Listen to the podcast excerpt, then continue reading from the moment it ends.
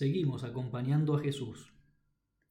Dejamos Getsemaní, el momento del dolor interior, y pasamos a la pasión y muerte del Señor, donde ahora sí el dolor físico es desgarrador. En las otras meditaciones nos era bastante fácil decir, miremos a Jesús, y, te mirábamos Jesús, mirábamos el sagrario e intentábamos reconocerte y ver tu vida, tus, los distintos pasos de, tu vida, las etapas, tu, edad, tus años, tu crecimiento. Pero ahora si intentamos de verdad meternos con un personaje más, no sé cuánto tiempo aguantaríamos. ¿Cómo nos costaría mirar? Ver tu rostro ensangrentado, ver tu piel que ya no está más, que está cubierta por sangre, que está mm, reemplazada por carne viva. El profeta Isaías había profetizado muy bien, diciendo, muchos quedaron horrorizados a causa de él, con horror, porque estaba tan desfigurado que su aspecto no era el de un hombre y su apariencia no era más la de un ser humano.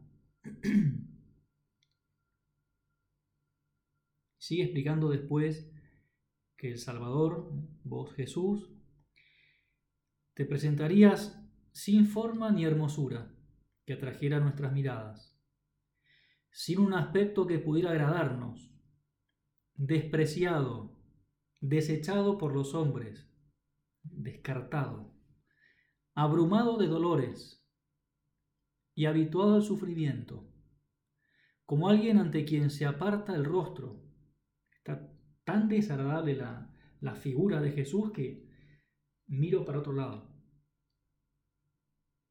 Tan despreciado que lo tuvimos por nada. A nosotros, después de cinco días de retiro y de muchos más años de entrega, se nos hace difícil mirar a Jesús ensangrentado, torturado, colgado en la cruz. Y es razonable comprender lo que escribía San Pablo. Mientras los judíos piden milagros y los griegos van en busca de sabiduría, nosotros, en cambio, predicamos a un Cristo crucificado, escándalo para los judíos y locura para los paganos. Escándalo y locura. Y es razonable también que a muchas personas, entre quienes se encontrarán conocidos nuestros, gente cercana, cristianos también, no paganos, ni de, otra religión, les parezca una locura, un escándalo hablar de la cruz, hablar del sacrificio, hablar de la mortificación, Y lo difícil es que ante la cruz, ante el sacrificio, ante la mortificación, es que vos y yo, cualquier bautizado, nos pide Jesús abrazar esa cruz, ese sacrificio, esa mortificación.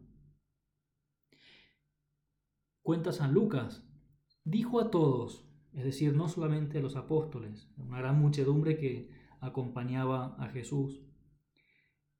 El que quiera venir detrás de mí, que renuncie a sí mismo, que cargue con su cruz cada día y me siga. Porque el que quiera salvar su vida, la perderá, y el que pierda su vida por mí, la salvará. ¿De qué le servirá al hombre ganar el mundo entero si se pierde o se arruina a sí mismo? El que quiere venir detrás de mí, que quiere ser mi discípulo, que renuncie a sí mismo, que cargue con su cruz cada día. ¿Por qué Jesús elegiste ese camino para redimirnos? ¿Y por qué nos pedís también a nosotros seguir ese mismo camino? ¿Por qué me pones como señal distintiva de mi vida la cruz? ¿Por qué cuando pasamos delante de una iglesia, ojalá lo hiciéramos con, frecuencia, como, como un hábito, hacemos la señal de la cruz? ¿Por qué? Porque cuando se quiere una persona, lo último que se espera para ella es que sufra. Y vos Jesús, sabiendo el rechazo que iba a generar la cruz, el escándalo, la locura que, iba a significar, dijiste a los apóstoles, a tus seguidores, a tus amigos, que tenías que ir a Jerusalén y sufrir mucho, y que te iban a asesinar. Y ante semejante afirmación, parece como muy lógico lo que te respondió Pedro, que quizás también cualquiera de nosotros te hubiera dicho lo mismo. Pedro lo llevó aparte, como diciendo Jesús, te quiero decir algo, lo que acabas de decir no me parece bien. Lo llevó aparte y comenzó como a, reprenderlo, cuenta el Evangelio, como a, decirle con fuerza, Dios no lo permita, Señor, eso no sucederá.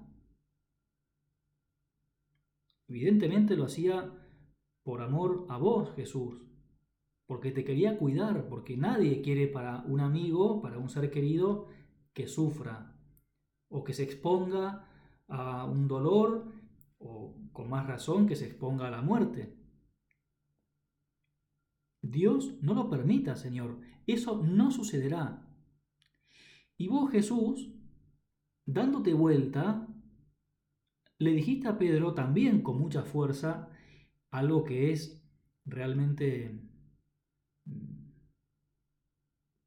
descolocador, deja totalmente perplejo a cualquiera, y mucho más a Pedro, que te escuchó diciendo, apártate de mí, Satanás, tú eres para mí un obstáculo, porque tus pensamientos no son los de Dios, sino los de los hombres, evidentemente. Los hombres piensan como Pedro, pensamos como Pedro. No queremos el dolor, no queremos sufrir, jamás. Pero la pregunta sigue siendo, ¿por qué Dios entonces vos pensás que el camino es el dolor? Hay gente que, como tomando en ridículo esa postura, dice, ¿Acaso vos te colgarías en el cuello con una cadenita de oro o de plata o con un hilito, da igual, cordón negro? ¿Te colgarías la imagen de un cuchillo con el que mataron a un familiar tuyo? Un cuchillito, sí, ¿no? De adorno. O si Jesús hubiera sido condenado a muerte a finales del siglo XVII, en Francia, por ejemplo, en vez de en Palestina siglo primero, ¿vos colgarías en tu cuarto o en un lugar de trabajo un cuadro con la foto de una guillotina? Porque la cruz fue un elemento de tortura y de muerte. ¿Por qué entonces es la señal del cristiano y hasta la adoramos? Este, estos argumentos no son de, repito, de los paganos, de los eh, ateos o, gente que tiene otra religión, que creen en Dios, pero, o incluso eh, cristianos no católicos, son de católicos también y gente cercana. Una vez, fue hace ya muchos años, en la Jornada de la Juventud en Río de Janeiro, que fue un evento espectacular, como cada Jornada de la Juventud, millones de jóvenes eh, que quieren vivir su fe, que quieren conocer a Jesús, que quieren vivir una vida cristiana feliz, auténtica también, alegre. Una, chica joven norteamericana. me pidió un consejo, estábamos ahí en, el campo, campo de la fe que se llamaba, había confesionarios, había este, lugares como para charlar, y, bueno, pasó esta, buena mujer, y que era cantante además, me dejó un, disco de la música que, que componía, buenísima la persona, y vivía su fe, pero tenía sus dudas también. Y en una oportunidad, ya después de la jornada de la juventud, me escribe un, mail porque estaba con una, una crisis, una crisis personal, que es una crisis que a cualquier cristiano le puede pasar también. Lo que le pasaba a esta mujer no, no es algo raro, me parece. Pero decía, algo que me mantuvo lejos de la iglesia este tiempo ha tenido que ver con el sufrimiento. Eso de aceptar el sufrimiento y entregárselo a Dios me sonaba como que, ¿por qué a la gente católica le gusta sufrir tanto? ¿Por qué los santos se martirizaban? ¿Por qué la gente católica busca sufrir?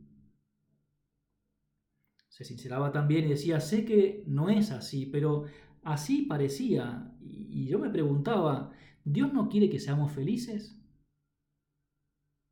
¿Qué, qué, exposición tan clara, tan franca? Porque también nos lo preguntamos nosotros a veces. Jesús, ¿pero por qué me estás pidiendo que sufra? La muerte de un ser querido, cuando tiene aparentemente muchos años por delante, ¿por qué permitís el dolor, el sufrimiento? ¿Por qué voy a ser más santo o más santa si hago ayuno? Si me mortifico. ¿Acaso puedo decir que soy mejor por eso? Cuanto más sufro, más santo. Ante eso, continuaba esta mujer, creo que lo que hice fue exactamente escapar de mi dolor. ante esas reflexiones, dijo, esto es absurdo, es una locura, como decía San Pablo. Entonces, lo que hice fue escapar de mi dolor. Intentaba olvidarme del dolor o ignorarlo, a llenar mi tiempo con caprichos y con placeres. Cuando las personas de la iglesia, incluyendo a mi mamá, hablaban del sufrimiento, me daba rabia, porque sonaba como que uno no tiene control de su vida, o como que uno está dejando que sucedan las cosas sin tener ni voz ni voto. Ya está. Te lo pide Dios, Dios me manda esta cruz y bueno, es lo que tengo que aceptar, entonces me resigno. Y, me contaba, ¿no? Que, que daba rabia verla a su mamá así como tan pasiva. Ahora veo las cosas un poco diferentes. Aunque todavía me cuesta aceptar un poco el sufrimiento con los brazos abiertos, lógicamente. Pero qué lindo cómo va como reflexionando y sacando sus buenas conclusiones. Sé que todo por lo que he pasado ha sido por un motivo. Y aunque he cometido muchos errores, y el año pasado fue un año duro para mí, he crecido mucho como persona y me he dado cuenta de muchas cosas. Ahora sé cuánto valgo y cuánto me ama Dios por lo que valgo. Ahora sé exactamente lo que quiero y no voy a aceptar menos de lo que merezco. No puedo aceptar menos que el amor que Dios me tiene. Y acá pone, concluye, para terminar la, el, relato de esta buena mujer, eh, concluye con algo que, que es muy natural, también se da en muchas circunstancias de la vida. Tal vez Dios me está preparando para ese proyecto que me tiene preparado, ¿eh? valga la redundancia. Lo veo así ahora, aunque muchas veces sentí la falta de Dios en mi vida. Me doy cuenta de que todo lo que he logrado físicamente, mentalmente, emocionalmente y hasta profesionalmente, conseguí hacerlo yo, que todo fue gracias al esfuerzo, no solamente a la ayuda de Dios. Siento que mi corazón está cambiando me siento feliz. ¿Cómo sería la vida de una persona sin ningún esfuerzo, sin ningún sacrificio? Sería una especie como de, de ameba gigante que no puede soportar ningún peso, que no puede emprender ningún desafío, no puede dar ningún paso.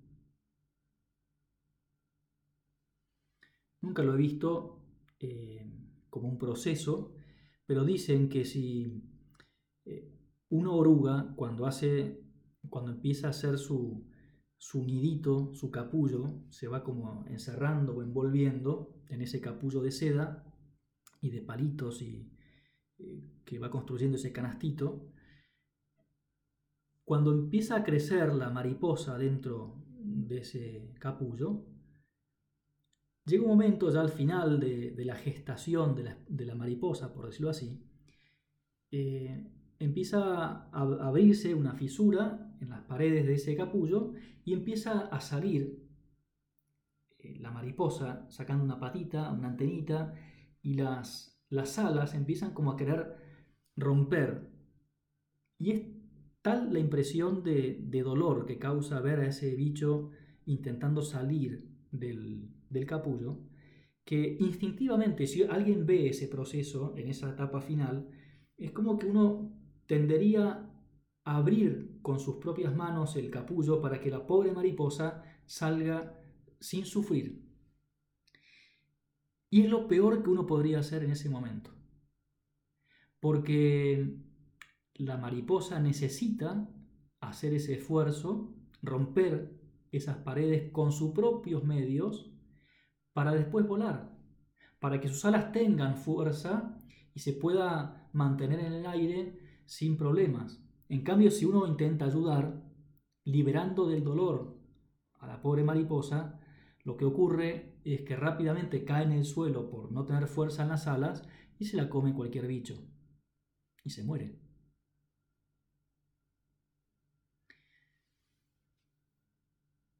¿Por qué la cruz es la señal del cristiano?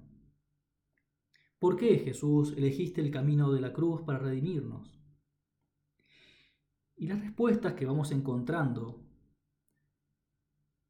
son simples y profundas a la vez.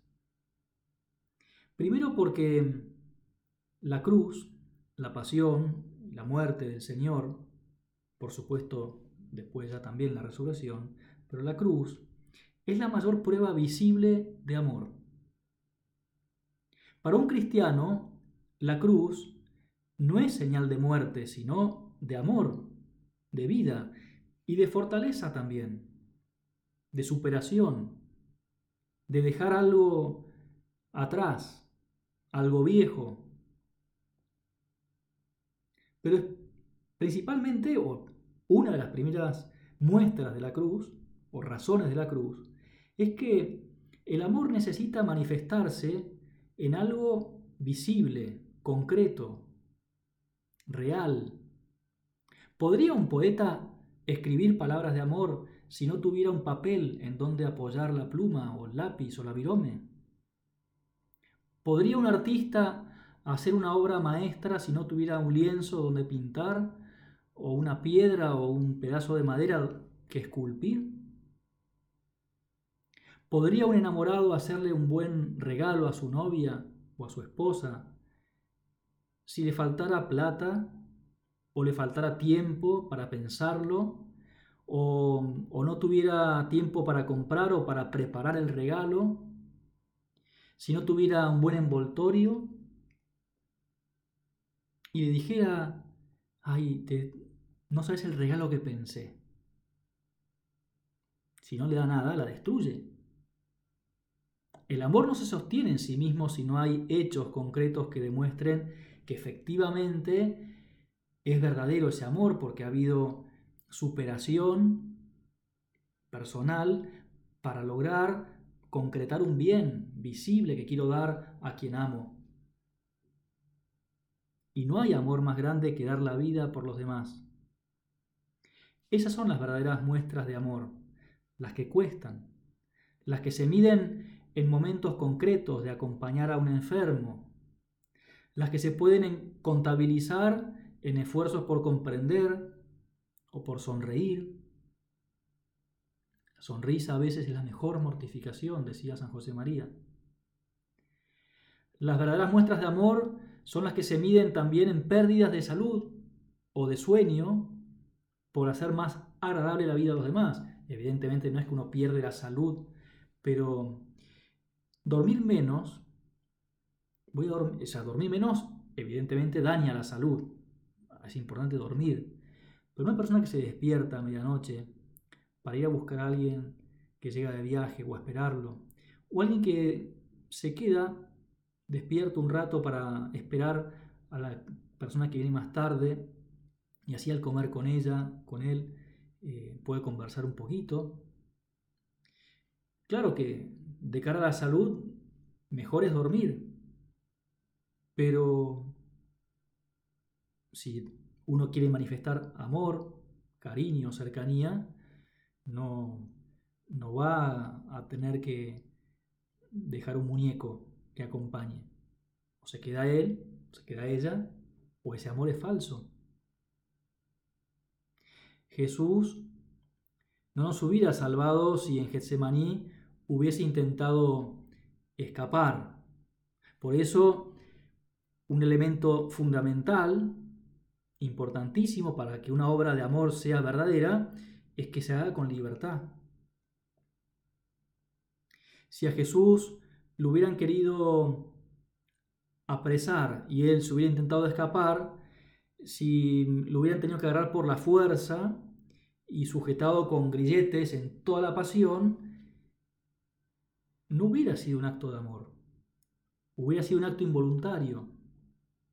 Y por eso como a nuestro Padre le gustaba mostrar el crucifijo o representarlo, está así en ese crucifijo de Torre Ciudad o el que está en la ermita de la Santa Cruz en Cababianca, eh, cómo le gustaba a nuestro Padre el Cristo sereno, con un rostro lleno de paz, que expresara esa libertad y hasta incluso esa alegría, aunque parezca, parezca contradictorio, ¿no?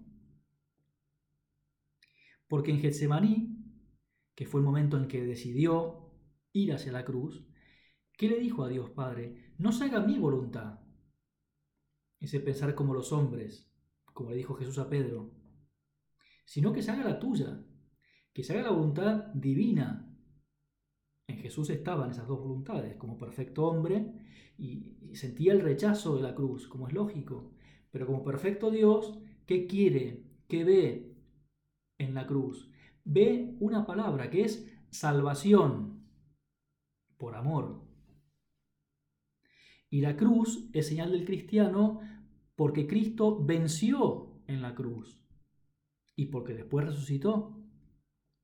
La cruz fue triunfo del pecado sobre el pecado, destrozó el pecado y significó una nueva vida.